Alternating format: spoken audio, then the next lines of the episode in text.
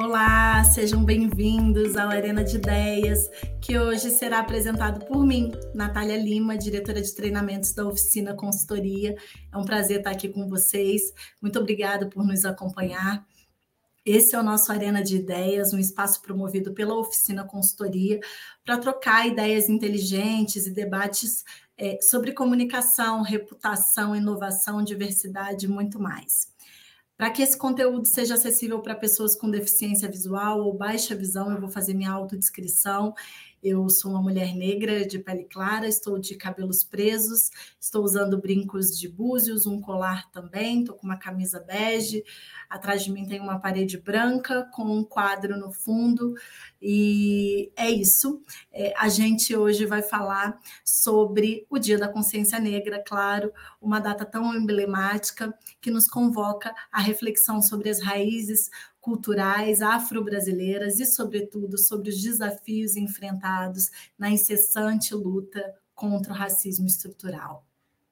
Vivemos em uma nação rica em diversidade, mas também marcada por desafios persistentes, e o Brasil enfrenta, ainda nos dias de hoje, manifestações claras de racismo, com dados alarmantes que revelam a desigualdade racial em diversas esferas da sociedade, segundo o Atlas da Violência 2022.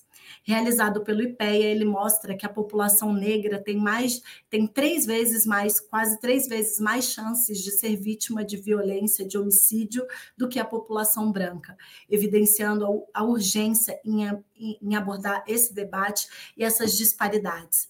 É, no âmbito organizacional, tanto no público quanto no privado, a questão do letramento racial é, se torna ainda mais crucial. Dados do Instituto Etos revelam que, apesar dos avanços, a presença de negros em cargos de liderança nas maiores empresas do Brasil ainda é inferior ao percentual da população em geral. Essa disparidade não é apenas é, um, reflete injustiça social, mas também sublinha as necessidades permanentes de ações concretas para reverter esse cenário. Outra pesquisa do Instituto Etos também, em parceria com a ONU Mulheres e o Ministério Público do Trabalho, revela que 53,6% é, dos profissionais negros no Brasil sofrem é, algum tipo de preconceito no ambiente de trabalho. E 56% dos brasileiros já testemunharam algum tipo de ato chamando, é, chamado é, a ação é, chamado, desculpa, é, percebido como racismo, e esses números ressoam sobre um chamado para que as empresas desempenhem um papel ativo no letramento racial. Portanto, ao longo desse episódio, nós vamos explorar não apenas a gravidade dos problemas, mas também caminhos possíveis para que as empresas se tornem agentes efetivos de mudança. Com a participação de convidados de peso super especiais, é, esperamos aqui é, desvelar os dados, estimular a reflexão e inspirar para que essas ações conduzam uma sociedade mais justa e igualitária. Eu queria começar apresentando os convidados de hoje. São é, duas ilustres, duas ilustres presenças aí da Bahia. Eu convido o João Silva, criativo com larga experiência em estratégia de comunicação e marketing político.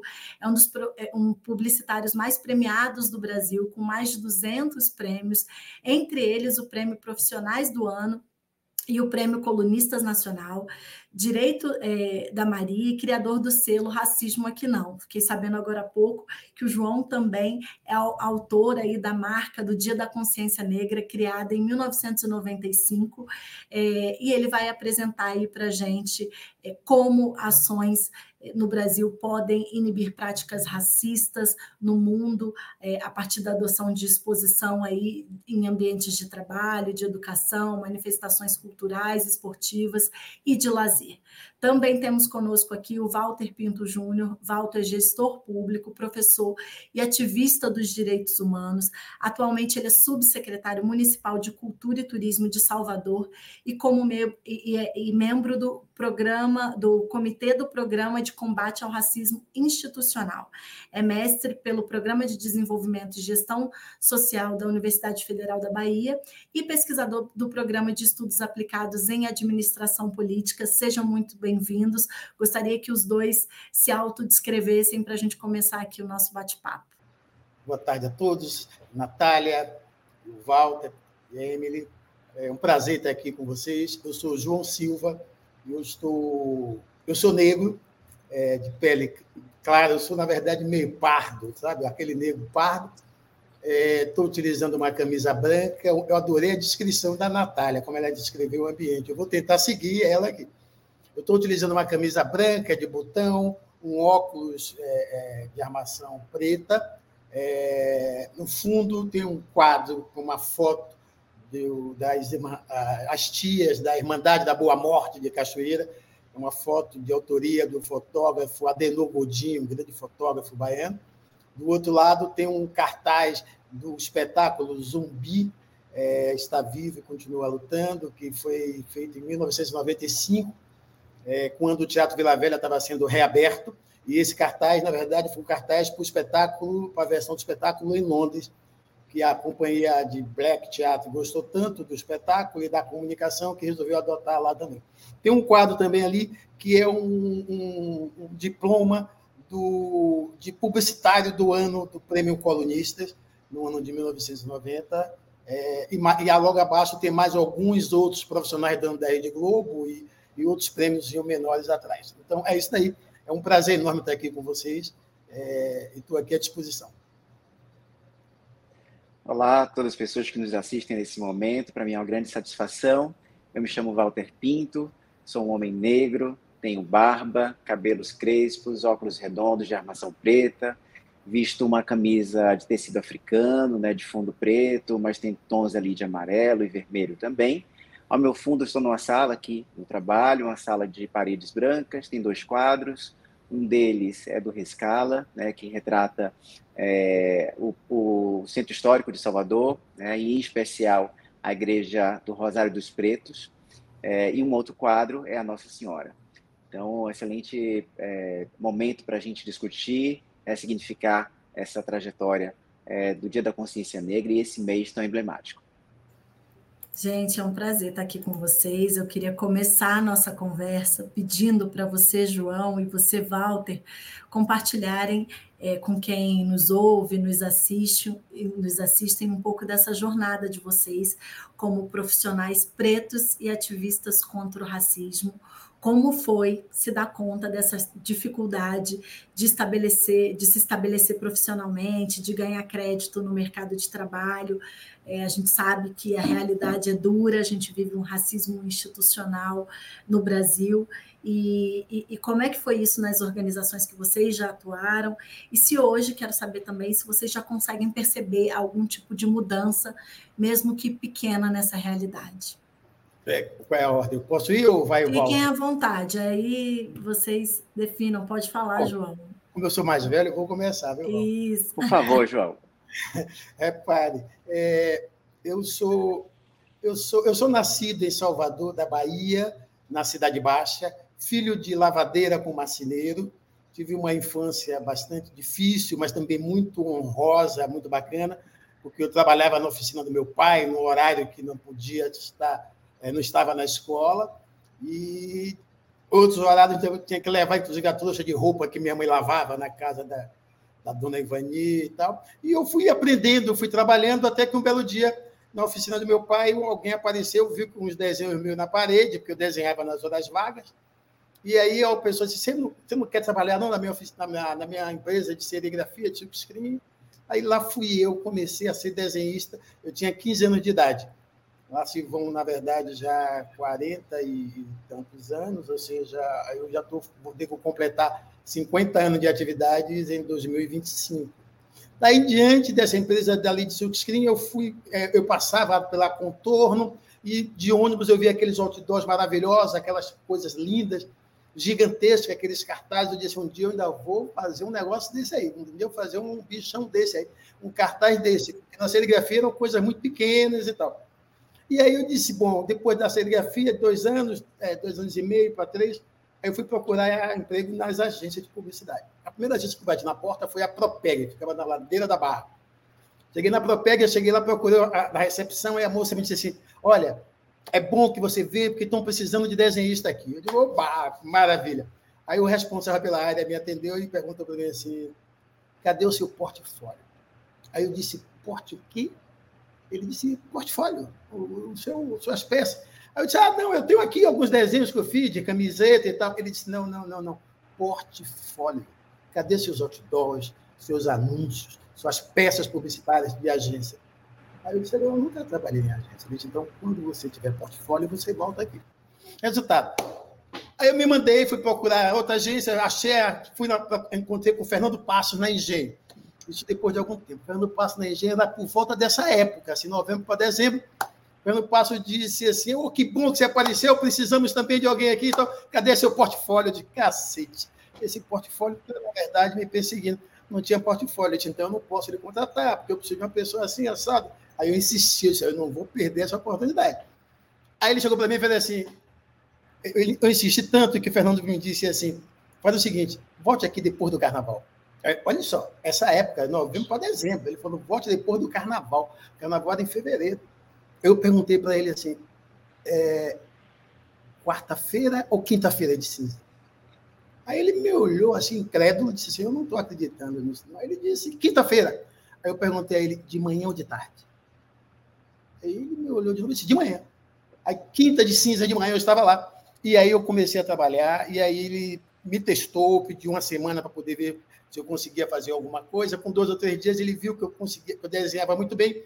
Resultado, me contratou. Dali em diante, eu saí de, de juntou engenho com DIE, eu fui trabalhar na DIE, na DS 2000, na DM9, e aí comecei a conquistar uma série de prêmios, e lá se vão mais de 200 prêmios ou seja, quando você falou agora há pouco de profissionais do ano de colunista, não é um colunista, são centenas de prêmios colunistas. É, profissionais do ano são dezenas de prêmios profissionais do ano da Rede Globo. Nós somos seguramente um dos mais premiados. É, nós somos seguramente talvez o, terceiro, talvez o terceiro baiano mais premiado. E aí é o seguinte, e eu, eu, colocava o negro na publicidade, nas peças que eu fazia, mas me incomodava ver esse povo todo branco nas peças publicitárias naquela época. E isso eu comecei a me aproximar do movimento negro e comecei, na verdade, a fazer muita coisa para vovô, João Jorge, o Ilê, o Lodum. E daí depois nasceu o Fórum de Entidades Negras. Que aí eu comecei a dedicar. Eu, eu, eu pegava parte do meu lucro, tá? e eu fazia o quê? Com uma parte do meu lucro, eu pegava e colocava, na verdade, é, é, é, eu criava peças e campanhas anualmente para esses movimentos sociais, para que eles pudessem ter visibilidade na mídia, porque eles não tinham essa visibilidade, que hoje tem, graças a Deus. Então, durante muitos anos, a gente fazia isso, foi aí que nasceu o símbolo do 20 de novembro, foi aí que nasceu a marca e a ideia do Fórum de Entidades Negras, nasceu a Caminhada da Liberdade, ou seja, nasceram todas essas, essas, essas peças e essas ações de comunicação que a gente vem, na verdade, provocando. Ah, eu, eu lembro, para você ter uma ideia, de um momento aí, eu percebi um momento que foi uma campanha para o núcleo de pós-graduação da UFBA, quando me chamou o coordenador e disse o seguinte: só pra, eu vou encerrar, viu, Natália? Você está me olhando como que diz assim, você está no tempo. Mas é assim, é porque quando eu estou falando, como eu falei da questão dos outdoors brancos, para vocês entenderem o, o, contraponto. O contraponto era o seguinte: me chamaram para dizer assim, João, é, todo ano a gente faz uma campanha para inscrição no curso de pós-graduação da UFBA, e a gente não consegue encher nenhuma sala. Esse ano a gente quer contratar você para poder você encher uma sala. Aí eu peguei e fiz o quê? Eu meti um negão no outdoor e botei lá o título dizendo o seguinte: é, pós-graduação é federal. Eu só fiz isso. Eu não fiz nada mais. Eu só fiz falar a língua que o baiano entende. E a pessoa, os baianos começaram a se ver nos outdoors da cidade. Resultado: a campanha era 30 dias de rádio, 15 dias de outdoor, e com uma semana me ligou Francisco Teixeira, que era o coordenador, dizendo que Naumar, que era o reitor, pediu para retirar a campanha do ar, porque eles já tinham já aberto três novas salas e não podiam abrir mais uma quarta sala. Então, ou seja, a campanha foi um sucesso, e não apenas um sucesso porque eu coloquei o negro, não, apenas como reparação, não. É porque eu coloquei o negro como, na verdade, uma peça estratégica, considerando que a pessoa que quer fazer pós-graduação, porque na Bahia tem gente graduada que quer fazer pós-graduação. Tem, na verdade, consumidor que compra carro, que faz supermercado, e usa cartão de crédito, ou seja, a gente era meio invisível. Eu tenho uma participação muito forte nessa área e eu me orgulho muito de ter podido contribuir nesse processo até aqui. Eu queria depois mostrar a marca, depois que o, que o Walter falar. Então... Vamos, vamos mostrar sim, João. É muito bacana esse seu, esse seu relato, né? mostrando aí quantos prêmios, quanta visibilidade. Nós estamos sim em todos os espaços, fazemos pós-graduação, pós-graduação, somos médicos, somos subsecretários também de cultura, né, Walter? Queria que você contasse um pouco dessa sua trajetória, como tem sido é, diferente do João, que está aí no mercado publicitário, você hoje ocupa um cargo de gestão pública, como é, é como é ser um homem negro nesse espaço, o que, que você enfrentou até chegar nesse lugar? Imagino que fácil não tenha sido, né? É, de fato, não foi fácil, Natália, não é fácil, né? É, eu tenho uma trajetória, né, diferentemente do João, que tem aí é, uma trajetória no, no, na iniciativa privada, né, na área de comunicação. É, eu sou servidor efetivo da Prefeitura de Salvador né, há 17 anos é, e sempre muito inquieto. Né? Acho que a inquietude é que tem, de fato, me levado e desbravado, né, me ajudado a, a desbravar, de fato, é, os caminhos e alcançar e, e encontrar é, outras possibilidades de geração de impacto, né, de, de entrega para a sociedade, sobretudo. Né? É, e aí, nessa trajetória de 17 anos, é, primeiramente que a gente vai se descobrindo né, enquanto sujeito, é um sujeito que traz na sua narrativa é, tudo que lhe atravessa, né, mas encontrei sim esse espaço é, que era um espaço de ressonância, um espaço confortável né, para colocar as minhas ideias, as minhas pautas. Né? É, e aí, na verdade, quando a gente é, fala sobre a negritude, é, tem um lugar que é um lugar que é do coletivo, né? que é uma ação que é conjunta, uma ação que é de articulação. Né? Quantas outras pessoas, né, negros e negras, vieram antes do Walter? Né? É o que é que foi necessário para que essas pessoas é, enfim, fizessem, né, para que hoje eu pudesse ocupar esse assento, né, numa cadeira de subsecretário numa, numa das principais capitais do nosso país. Então, nessa mesma cronologia, é, há uma descoberta também de tornar-se negro. Né? Então, observar é, todos esses impactos do racismo, e aí a gente remonta uma época escolar, remonta uma época também na universidade, onde professores às vezes têm é, predileção é, de uns estudantes em detrimento de outros, é, o ingresso também é, no mestrado, né, e uma das primeiras, vocês sabem que é a, a, própria entrevista, né, e isso acaba sendo uma das etapas também eliminatórias. O próprio processo, que o racismo é estrutural, então ele nos coloca é, nesse lugar de uma competição que não é justa, né, na medida em que as oportunidades da, para as pessoas negras não são as mesmas das pessoas não negras. Então, é, é, quando a gente fala que é, e, e, afirma que não é fácil, não foi fácil construir essa trajetória, é justamente porque é, é, é uma ação cotidiana né, de perceber o racismo em suas é, diversas manifestações, daquelas declaradas e das invisíveis também, e a partir daí construir um repertório, que é um repertório de é, de uma luta antirracista, né? a gente vai falar logo mais sobre o letramento racial, uh, de, um, de um comportamento também aguerrido, afirmativo, é, de um comportamento que é de observar é, num aspecto de horizontalidade, né? Quem são seus pares? Então, para quem você está falando? Então, é, é muito importante é, fazermos esse processo de aquilombamento, que é onde a gente se sente confortável, a gente pode colocar as nossas dores, mas também dialogar com pessoas não negras, sobretudo numa atitude antirracista, né, de formar essas pessoas. Então, é, quando a gente observa a ocupação é, de pessoas pretas né, em lugares de poder e decisão, e você trouxe esses números aqui na abertura, Natália, é, que nas grandes organizações a gente ainda não observa né, essas pessoas pretas ocupando esses assentos, né, como é, é, os grandes executivos das organizações, e no poder público não é diferente, mesmo numa capital como Salvador, né, uma capital, uma cidade é, é, de 82% de população negra, mas que também ainda enfrenta reflexos desse racismo estrutural. Então, é, cotidianamente, é um, é um exercício é, e que eu faço para esses pares, né, numa atitude que é de fortalecimento, que é de trazer as pautas é, do enfrentamento às diversas discriminações raciais em todas as ações. E aí, quando a gente está falando de política pública, é observar o orçamento, é observar para quem está indo é, essa política pública, qual é o direcionamento né, dos diversos vetores, é, e, e aí isso perpassa justamente por aquilo que nos atravessa. Então, é, o meu corpo é um corpo político, né, e estando é, nesses diversos espaços, né, nesse trânsito, quer seja na academia, quer seja na gestão pública, quer seja também numa atitude, numa ação é, ativista e coletiva, né, que é uma, uma ação que eu trago muito, que é para o diálogo, né, de fortalecimento, é, é uma, uma atitude também de agremiação, né, trazer as pessoas para perto, né, é, não adianta ser uma luta individualizada, né, do João, do Walter, da Natália,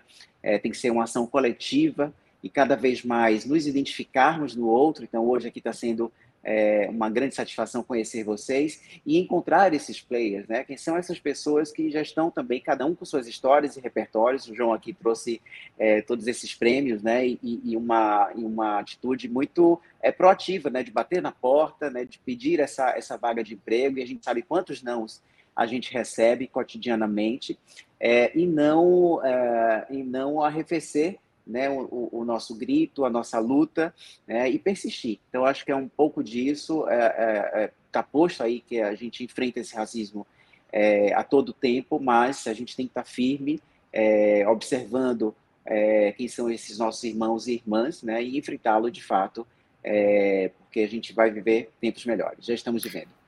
Sem dúvida. Walter, antes de passar para o João, é, no, no, programa aí de, de combate ao racismo institucional, queria aproveitar o seu gancho para que você contasse um, um pouco para a gente de quais ações é, estão sendo mais efetivas aí, onde, onde a gente já vê mudanças nas instituições públicas. Você pode dar alguns exemplos? Posso, sim. É, esse é um programa exemplar e eu diria para vocês que é, diversos, diversas gestões né, é, municipais e estaduais é, buscam Salvador hoje como benchmark mesmo para entender o que é o programa de combate ao racismo institucional. É um programa que transversaliza através da Secretaria Municipal da Reparação, e aí eu deixo aqui né, um destaque a professora Ivete Sacramento, né, doutora, né, foi a primeira reitora é, negra no nosso país, reitora da Universidade do Estado da Bahia. É, esse programa hoje é coordenado por uma advogada, que é a Hilda Rejane, uma pessoa que eu tenho também total admiração. E é um programa que transversaliza em todos os órgãos com metas. Metas essas hoje acompanhadas pelo planejamento estratégico da Prefeitura Municipal de Salvador. Então, deixa de ser uma atividade é, é, restrita a uma Secretaria da Reparação, que tem como finalidade né, a, a, um processo em as políticas públicas de equidade racial, né? e passa a colocar em todos os órgãos da, da administração pública municipal é, metas que são de desenvolvimento é, profissional, né? as pessoas têm que ser capacitadas para enfrentar o racismo institucional, ou seja, observar esse racismo institucional, reconhecer que de fato existem práticas racistas o Walter, o Walter caiu. Acho que pode ter sido algum problema na conexão dele, João. É, quero aproveitar esse, esse gancho aí do Walter para você contar um pouco para a gente do, do selo Racismo Aqui Não, né, João, que se propõe aí a, a, a inibir práticas racistas. Queria que você explicasse um pouco para a gente é, qual, como surgiu a ideia do, do selo, porque a gente sabe que na publicidade as narrativas muitas vezes refletem aí os, os, os estereótipos raciais e, e que a, a, aproveitar para você contar um pouco como é que os profissionais do setor podem desafiar esses padrões. Você contou aí a história né, do, do, do, seu trabalho em Salvador, quando percebeu que era, é, eram utilizadas imagens de pessoas brancas. Além disso, como é que a gente pode contribuir para uma é, representação mais autêntica, inclusiva e, e, e, e, o racismo aqui não? Como é que coroa tudo isso, Selo? Veja, Natália, a, a o, o Walter colocou uma coisa muito importante, que é essa coisa da gente também entender que nós somos é, fruto de uma miscigenação, ou seja, que na verdade o nosso país ele é plural e na verdade que a gente na verdade precisa nós podemos trabalhar em paz. Agora, antes de falar do selo racismo aqui não, eu queria puxar aquela marquinha, eu não sei se a Paula tem ela aí, a marquinha do 20 de novembro, porque a gente estava falando do Dia da Consciência Negra. Sim, essa, Paula então, essa marca, essa marca foi feita em 1996, quando cadê ela? Eu queria ela, estava ótima assim. Em 1996, é, a pedido de vovô de João Jorge, do Olodum, porque eles me pediram para fazer o seguinte: eles queriam consolidar essa data, o 20 de novembro. Então, a partir daquele momento, nós a, a, acontecia a caminhada da liberdade, e a partir desse momento de 96, o dia 20 de novembro passou, na verdade, a estar presente em todas é, é, em todos os eventos de reparação. E olhando aqui agora, eu vejo ali que o primeiro, é, a primeira campanha que foi feita naquele ano, outdoor, filme, todas as peças diziam o seguinte: reparação, ações afirmativas na saúde e educação. Então, cada ano tinha um tema. Em 96 era saúde e educação, pedido de reparação. Significa que ainda continua vivo o assunto. Tá? É, aí você podia retirar. Aí eu, volta chegou, mas eu vou continuar, já que você me perguntou sobre o selo Racismo Aqui Não. Aí, é, é aí o selo Racismo Aqui Não, ele surgiu em 2009. Por quê? Porque é, eu comecei a perceber uma, uma, uma, como é que eu vou dizer, uma, um embate, um desenho, se dava, eu comecei a perceber que estava se desenhando um embate muito grande entre as reivindicações de reparação e a sociedade. E aí, assim como o Walter colocou agora há pouco, e que eu concordo plenamente com ele, ou seja, eu já me identifiquei com o Walter já em alguns aspectos. Primeiro, quando ele citou Ivete Sacramento, a, a, nossa grande doutora, e que foi a primeira reitora negra do Brasil, como ele disse aí, é verdade, minha amiga, eu adoro Ivete Sacramento, é uma figura importantíssima para a cultura e a educação da Bahia, e para a luta também da racial. E aí o seguinte, aí eu, quando eu fui fazer o selo, é porque eu sentia a necessidade de ampliar esse diálogo. Porque, repare bem, é, eu, eu fiz muitas campanhas, eu não fiz uma campanha em 96. Pense que foram décadas de coisas anualmente para o movimento negro. Os Femaduns, sabe aquele clipe de Michael Jackson, que ele aparece com a camisa do Ludum? Além daquela marca do Ludum que eu criei, todas aquelas camisas que você vê eram frutos de campanhas anuais, que eram feitas marcas diferentes. Então, ou seja, para tudo que o Lodum fazia, tudo que o Ileaí fazia, é, é, beleza negra e tal. Então, ou seja, é, é, um farto material. O selo Racismo Aqui Não, ele poderia trazer uma contribuição nova para essa questão. Por quê? Porque na hora que eu digo racismo aqui não, é diferente de a FIFA, quando diz não racismo, ou quando alguém diz racismo não, ou passa de racismo, qualquer outra frase. Ou seja, ao longo dessa minha experiência, vivência, junto aos movimentos negros, movimentos sociais, porque estavam todos eles lá, movimento é, LGBT, é, meio ambiente, mulheres, tudo isso naquela época, a gente atuava e tentava fortalecer esses grupos, como disse o Walter, é importante você se via naquela, naquela, na, no meio daqueles, daqueles quilombos, entendeu? Então é o seguinte, então não é que eu faço o selo racismo aqui não, é porque eu entendia que quando você diz aqui não, você está determinando que você não é permitido naquele local. E aí eu percebi que na hora que as empresas e os, as instituições possam dizer racismo aqui não e colocar isso como se fosse certificado, a exemplo de uma de uma de uma de um alvará de funcionamento e puder ser utilizado na sua comunicação, você está impedindo o racismo em tudo que é lugar.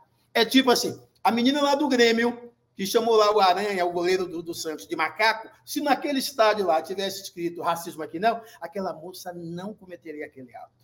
Aí isso acontece com todos os outros atos que a gente possa imaginar de racismo. Se dentro do shopping center está lá escrito racismo, não, a pessoa não comete o ato racista. E como é que eu estou dizendo isso? Dizer, como é que você descobre isso, João? Porque a neurociência explica qual é o efeito que tem essa palavrinha nessa parte do nosso cérebro. Então, eu fui buscar o assunto, eu fui buscar na ciência a justificativa para isso. E fui buscar também em Milton Santos. Aí o que, é que eu fiz? Aí eu percebi que eu estava sozinho e solitário, entendendo que a palavra racismo precisava sim estar na sociedade e sendo discutida, ao contrário do que diziam que era igualdade racial. O que é que eu fiz? Resolvi então publicizar isso. Fui para a internet, coloquei o selo na internet e comecei a estimular as pessoas a imprimirem em suas casas o selo e fazerem selfie segurando o selo racismo aqui não. Tá? Aí o que acontece? Quando eu fiz isso, era bom até mostrar o selo aí, se pudesse. Aí na hora que eu fiz isso, começou a surgir, aí o selo aí, aí começou a surgir milhares de fotos. Eu achava que eu ia conseguir, na verdade, é, envolver 50, 100 amigos nas redes sociais. Para minha surpresa, são milhares de pessoas. Tem uma foto aí que tem um, um mosaico com bastante gente. Vocês vão ter uma noção do que foi que aconteceu ao longo desses anos. Olha só o que aconteceu nesses anos. A, a, a, quantidade de gente que eu percebi. Que aí você tem gente na Alemanha, você tem gente da Áustria, você tem índio, você tem preto, você tem branco, você tem mulato, e todos eles só, só pedir uma coisa: coloque o seu nome, a sua profissão e a sua cidade. Aí tem gente que é tratorista, tem gente que é office boy, tem doutor, tem advogado, tem artista, ou seja, tem gente famosa a foto não apareceu, a foto do mosaico. Aí, Ainda não apareceu. Por isso, porque esse, esse ponto ele era um ponto muito importante. É resultado. Aí o selo caminhou, caminhou esses anos todos. Aí chegou agora, em 2000, por coincidência, todo mundo no Brasil passou a falar de racismo. Aí tem quatro anos, quatro anos, começando a falar de racismo. Aí eu disse, bom, todo mundo está falando de racismo agora? Eu disse, bom, então repare. Aí o que é que eu fiz? Eu peguei agora em 2023, junto com a, toda a equipe que vem trabalhando comigo nesse projeto, que foi uma caminhada solitária, sem apoio nenhum de nenhum órgão público, nem municipal, nem estadual, nem federal, resolvemos transformar num, num certificado de compromisso social racismo aqui não. E estou muito feliz, porque depois desse dia, o Shopping Barra, que é o primeiro shopping do Brasil, resolveu adotar o selo, já adotou o selo Racismo aqui não. A Bandeirantes de rádio, rádio TV Bandeirantes, a Band News, resolveu adotar o selo e já adotou, assinou o compromisso social e já adotou o selo Racismo aqui não. Assim como a escola Afro Maria Filipa adotou o selo Racismo aqui não, já recebeu o selo há uma semana atrás. Ou seja, observe o seguinte: uma, a primeira escola é a Maria Filipa, o primeiro shopping, o Shopping Barra, e o primeiro sistema de televisão é a Bandeirantes, que assumiram o seu. Resultado, essa semana nós recebemos aqui, eu recebi aqui antes de entrar no ar, que nós já temos já sete instituições de educação, de, são cinco de São Paulo, não, são sete não, são, tá aqui, são quatro de São Paulo, são duas do, do Rio e uma de Minas Gerais, de ensino, instituições de ensino, pedindo para adotar o selo racismo aqui não além do TCU, Câmara e Senado. Eu estou esperando que as instituições públicas percebam que, na verdade, essa pode ser uma forma de combate ao racismo de forma séria, pacífica e eficaz. É o que eu penso.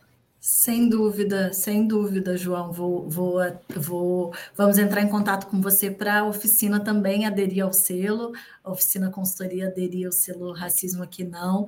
E é, falando né, é, desse pioneirismo que você trouxe aqui para a gente, da Bahia, né, como estado, é, obviamente, com uma população majoritariamente negra e também que luta para combater o racismo, a Bahia aí dá exemplo, e a cultura e o turismo também desempenham um papel é, muito significativo significativo na identidade de uma cidade. Então, eu queria ouvir um pouco do Walter, como é que tem sido feita a integração desses setores em Salvador para promover a conscientização e combater aí os estereótipos raciais, e o que, que você pode compartilhar com a gente, Walter, de práticas administrativas inovadoras que contribuem para o combate ao racismo. Perfeito, Natália. É, João, excelente iniciativa do selo, é muito importante, viu? É, bem, eu, eu, eu, só ter, finalizando né, a questão do, do, programa de combate ao racismo institucional, eu diria então que ele é tem esse eixo estruturante, acaba sendo também hoje representado né, é, pelo, pelo planejamento estratégico da prefeitura. Então, todas as ações é, da prefeitura municipal de Salvador têm que alcançar minimamente 80% do seu impacto para a população negra. Então, é, nesse, nesse último planejamento, a gente assume isso como uma centralidade né, de todas as ações do município. Então, a gente parte de um locus que era exclusivamente formativo, educativo, é, né, tem um, um, um, um, caráter ali que é pedagógico, que é do constrangimento, né, a gente fala muito da pedagogia do constrangimento, né, de colocar as placas, né, de dar nome às coisas, então, tanto que o nosso programa é de combate, sim, ao racismo, então a gente, obviamente que a gente fala de equidade, mas dar nome, né, então é importante é, é, reconhecer que o racismo existe e enfrentá-lo de fato, né, porque senão a gente também favorece pela invisibilização desse problema, né.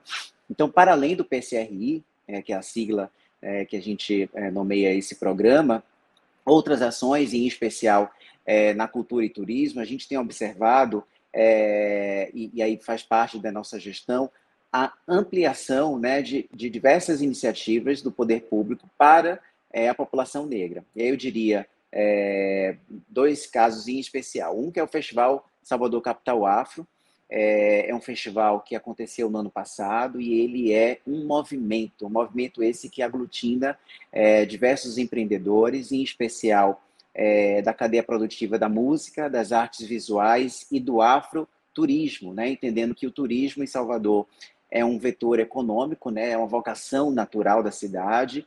A cultura é, é esse um dos maiores valores né? da, nossa, da nossa cidade. Né? Então, é fazendo uma, uma reunião né, desses nossos, desses, dessas nossas vocações naturais, quem sabe vender tão bem a cidade, mas promover isso é, sobre uma outra lógica, né, tanto é, de atração, né, promovendo novos destinos turísticos, né, novos que a gente tem chamado de rolê afro, né?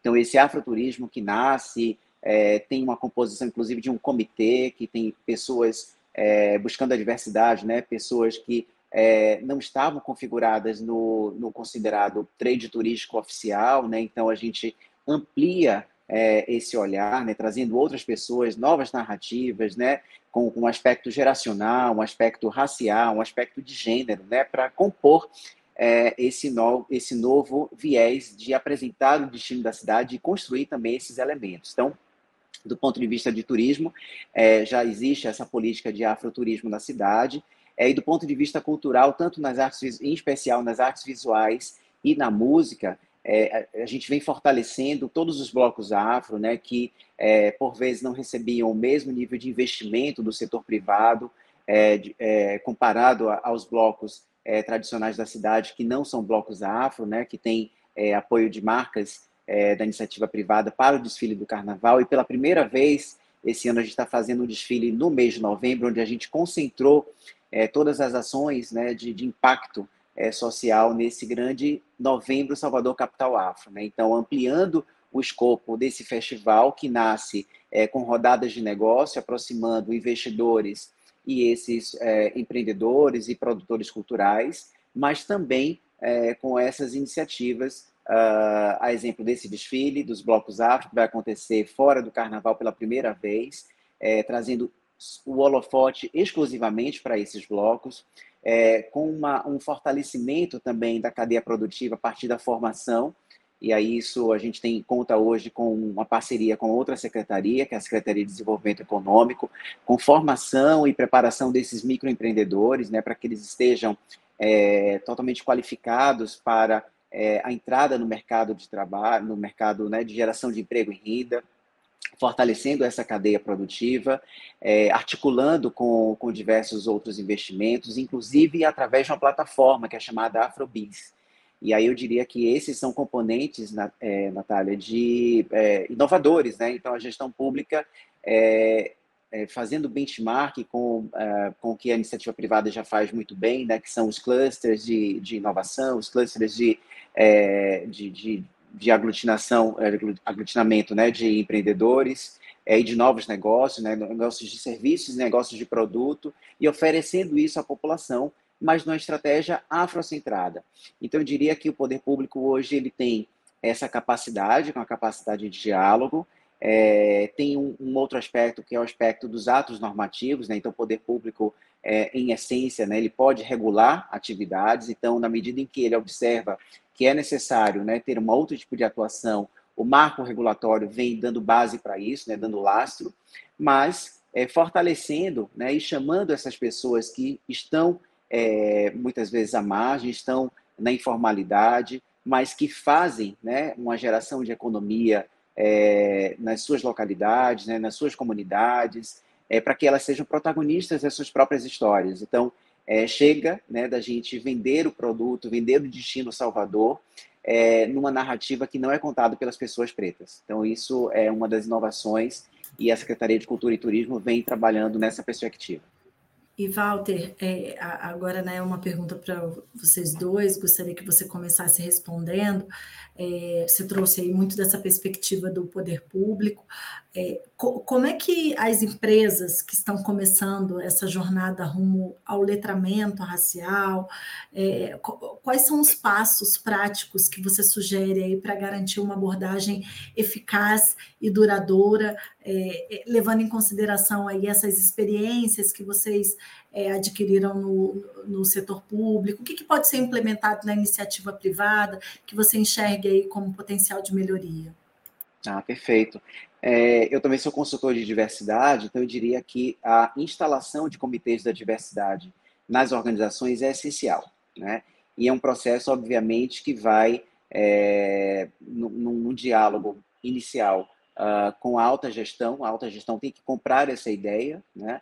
É, e ter, sobretudo, aporte estrutural e financeiro e de recursos humanos também, né? Para que esse comitê tenha é, capacidade, né? De envolver é, essas equipes. Então, a alta liderança ela tem que se convencer da necessidade de, uh, de mudar as suas práticas, né? De observar essas práticas que são segregatórias, que são racistas, que são muitas vezes misóginas também. Quando a gente fala de, de comitê de diversidade, é, há uma costura ali que vai é, de raça, gênero, capacitismo. Então, são todas é, questões de violação de direitos humanos né, que têm que ser pautadas.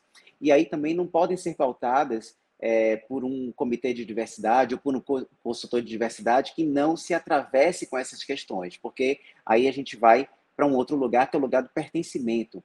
Então, esses comitês de diversidade, elas partem de uma, tem que partir de uma premissa, né, delas serem tocadas por pessoas que tenham propriedade, né, por serem essas pessoas negras, por serem mulheres, por serem pessoas LGBTs, por serem pessoas com deficiência, e que, portanto, consigam trazer para dentro das organizações esse olhar é, a partir das suas vivências e experiências. Então, é, eu diria que para as organizações é, entender é, a instalação desses comitês de diversidade como hoje uma, uma necessidade premente para que é, você tenha inovação, para que você tenha rentabilidade, para que você cumpra é, também com, com os requisitos que são legais. Né? Hoje em dia se fala tanto de ESG, é, mas há uma, uma, uma linha tênue entre a discussão, é, eu diria que teórica, né? e cada vez mais a gente vem aprofundando é, nas temáticas, nas discussões, mas trazer também é, esse impacto e essas ações para a prática, né, no ambiente prático. Então, é, pô, ainda que as organizações sejam pequenas, não tenham capacidade de contra contratar uma consultoria externa ou contratar é, ou formar uh, dentro do seu, dos seus times um comitê totalmente estruturado, como das grandes empresas a gente espera, é, eu diria que hoje é facilmente encontrado uma série de, de guias né, que oportunizam para essas pequenas empresas também é, um olhar sobre essa diversidade, né, como é que você vai pautar, é, sobretudo, as questões raciais, é, um diálogo é, que é para o seu público interno, um diálogo para o público externo, e aí o João aqui, que é né, um cara da comunicação, é como é que a gente comunica os nossos produtos e serviços, né, num olhar não discriminatório, né, numa lógica antirracista, que tem que sair, obviamente, também desse mês de novembro. Né, não dá para só falar de determinados temas nos meses simbólicos. Né, a gente tem que é, viver e pautar isso a todo tempo. Então, eu diria que as grandes organizações têm que entender que esse é um dos maiores ganhos na medida em que ela é, se torna diversa na prática, né? não somente na teoria, que ela envolve essas pessoas na tomada de decisão, que ela consegue desenvolver programas internos né, de aceleração, é, de ocupação de cargos de poder e decisão por essas pessoas, porque só assim a gente começa a transformar é, as organizações. E o letramento racial ele é basilar, né, porque ele vai favorecer esse processo que é pedagógico, é, que é instrutivo, é, porque de fato a gente é, é, vivencia né, uma sociedade é, é, formada né, e forjada pelo racismo estrutural. Então, aprender aquilo que a gente não deve dizer, aprender as novas práticas né, e trazer um diálogo para dentro das organizações, para o nosso público, né, que nesse caso são, são os consumidores nossos produtos e serviços, e também para dentro de casa, é extremamente importante. Então, esse é um papel das organizações e tem que ser comprado pela alta liderança e transversalizado por todos a equipe. Exatamente, exatamente, Walter. Uma aula aqui para as empresas, para as organizações, né? Se seguirem essa cartilha aqui do, do Walter, é um, um grande caminho já vai ter sido feito. João, queria pedir para você complementar aí o Walter é, com a sua visão do que pode ser, é, é do que deve ser investido aí como prática de letramento para além do Novembro Negro. Queria te pedir também para brevemente você já fazer suas considerações finais. O tempo passa rápido, a gente já está chegando ao final. Queria que você fizesse suas considerações. Depois eu peço ao Walter para que faça as dele antes da gente encerrar por aqui. Eu, eu já estou fã de Walter aqui, porque eu acho que Walter, a visão de Walter é perfeita. Walter, a sua visão é perfeita. É, parabéns. Eu acho que tudo que você disse, perfeito, maravilhoso. Eu estou de acordo. Acho muito importante saber tudo isso. Eu não sabia de nada disso. Ou seja, é, assim como a gente não se conhecia. Então, eu sinto que tem um, temos um problema de comunicação aí. É, é você, você, você é, antes de falar do, do dia que você falou, tem um dado importante que Volta também falou, porque Volta está trazendo todos os assuntos que são importantes e eu me atrevo a dizer que todos os pontos que Volta está trazendo, eles precisam de uma comunicação cuidadosa e eficiente para que possa ter resultado. Senão, não tem resultado. Aí eu estou sendo muito honesto. Em cima dos meus quase 50 anos de atividade, tudo que Walter está dizendo, se não tiver uma comunicação adequada, feita por quem entende do assunto, ou quem sabe identificar o público-alvo adequado, não tem resultado. Então é tipo assim: a, a Walter colocou alguns pontos que eu quero é, é, é, complementar, que diz o seguinte: esse não podemos achar que o, o, novembro termina no dia, no dia, no final de novembro, e dezembro a gente não trata mais do assunto. Por quê? Porque a indignação, a indignação quanto o racismo no Brasil, quanto o ato racista no Brasil, ele tem, ele tem prazo de validade. Repare, eu falei agora há pouco da menina do Grêmio lá que chamou o, o Aranha, goleiro do Santos, de macaco. Sabe quanto tempo levou de indignação aquilo? Que eu contei na mídia, cinco dias de indignação. Jornal, rádio e tal, internet e tal, cinco dias. Maju Cotinho, da Rede Globo, Bahia, do Jornal Hoje. Repare, alguém foi lá, xingou ela na rede social, estava lá, dez dias de indignação que era a Rede Globo, 10 dias de indignação. Vini Júnior, lindão, maravilhoso, bailando, craque de bola, fazendo gol, campeão da Champions League e tal, no Real Madrid. 15 dias de indignação. O que acontece é o seguinte: depois desses atos midiáticos de racismo, todo mundo depois aquieta e parece que não está acontecendo mais nada.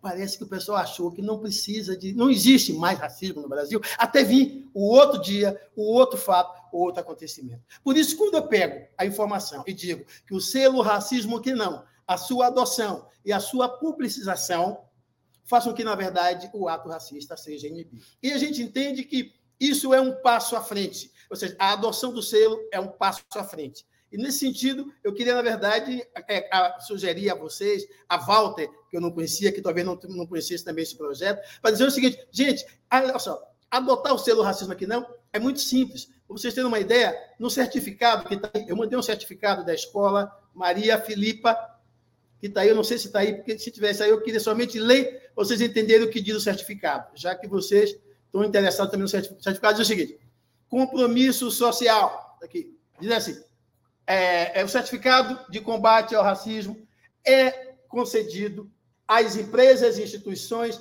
que se autodeclaram contrárias a toda e qualquer prática discriminatória, seja ela relacionada ao sexo, religião ou cor, e que se comprometem a dar visibilidade pública ao selo racismo aqui não.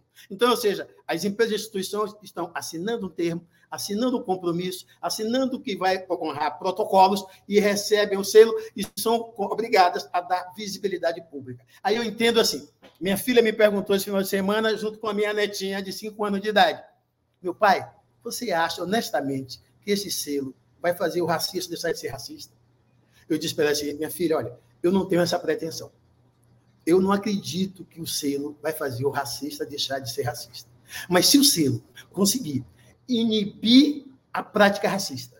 Inibir que o racista, quando chegar no restaurante, ele vê o celular, racismo aqui não, no shopping, onde ele estiver, no aeroporto, no hotel, onde ele estiver. Ele, se ele chegou naquele lugar, mesmo ele sendo racista, ele ficou inibido de cometer aquele ato racista, eu tenho certeza que o filho dele ou a filha dele, com cinco anos, igual a minha netinha, igual a Maria que está aqui, com cinco, seis anos de idade, vai ver menos atos racistas. E eu tenho certeza que essa geração vai crescer não sendo racista, porque ela vai perceber que os seus pais, os seus mais velhos, estão, não estão praticando ato racista. E tudo que a gente precisa é que as pessoas. E você que está nos assistindo agora, você que está, na verdade, nos ouvindo também, é, é simples. Para adotar o selo Racismo Aqui Não, é, basta você acessar o site www.racismoaquinão.com e entra lá e você se cadastra e pode adotar o selo uma empresa ou uma instituição. Agora, se você for uma pessoa física e quiser apoiar o selo, você pode entrar lá também, tem um botãozinho apoia o selo, e você pode também fazer doações de qualquer valor para ajudar a gente nessa caminhada solitária que nós estamos travando desde 2009, sem nenhum apoio, repito, sem nenhum apoio é, é, é, de gestão pública, seja ela municipal, estadual ou federal. Mas a gente acredita que a gente está no caminho certo. Então, eu quero dar parabéns a vocês, dizer que foi um prazer estar aqui com você, Natália. Parabéns a vocês que organizaram esse evento. Tá? Parabéns, viva Zumbi dos Palmares. Parabéns a Walter, foi um prazer conhecer, Walter. Eu quero conversar com você pessoalmente. Adorei a sua cabeça, adorei você é um avião, adorei o que você pensa. Aqui eu quero poder contribuir, tá? se for possível, claro. É, é, não sou concorrente de nenhuma agência de publicidade. Hoje em dia, na verdade, o que eu faço, na verdade, é consultoria, tá? De, de, de, diversidade e inclusão também. O que eu faço, na verdade, é, é, palestras e consultorias, é o que eu tenho feito, e marcas, que, na verdade, eu adoro fazer marca, eu gosto de fazer marca. Então, eu estou à disposição de vocês, e foi um prazer enorme estar aqui com vocês. Viva Zumbi e viva o combate ao racismo de verdade, de forma séria, pacífica e eficaz no Brasil. Obrigado pela oportunidade. Obrigada a você, João. Walter, suas considerações finais, querido. Ok. É um prazer também. A gente vai oportunizar então esse encontro, João, e somar, né? Que acho que a grande estratégia é essa, né? Da gente cada um em seu em seu ramo de atuação.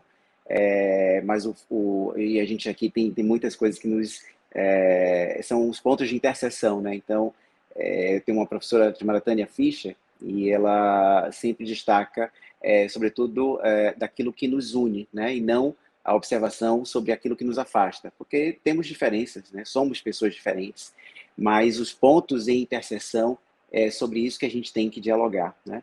É, bem, e dito isso, assim, eu faço um convite para que vocês conheçam também o Estatuto da Igualdade Racial.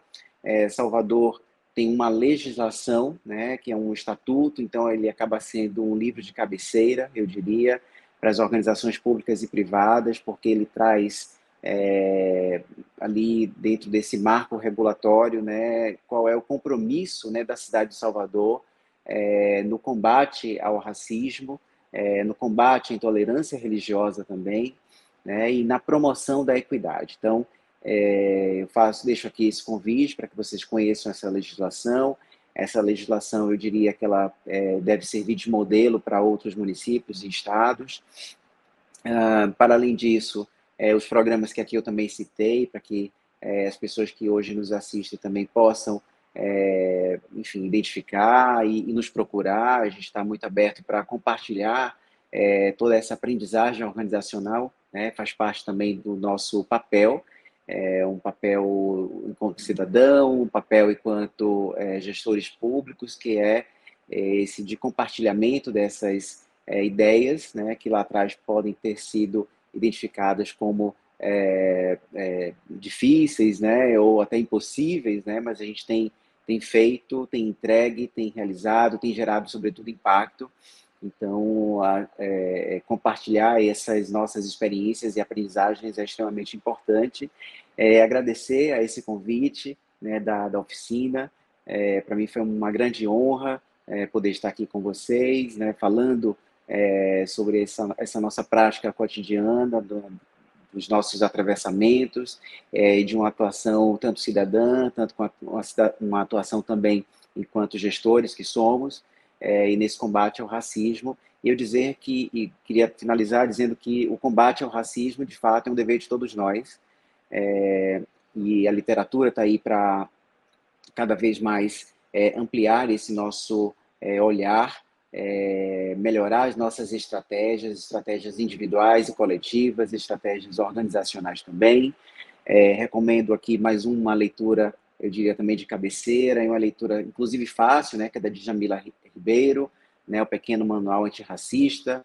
Então, eu geralmente presenteio as pessoas com esse livro, é, porque é uma leitura fácil e ela dialoga com todos nós, né? E a gente se percebe no livro, quer seja enquanto pessoas, pessoas que sofrem racismo, mas também pessoas que é, é, é, precisam né, modificar é, essas práticas racistas e transformar-se né, em pessoas é, que, se, que se juntam né, a essa causa tão importante é, do antirracismo.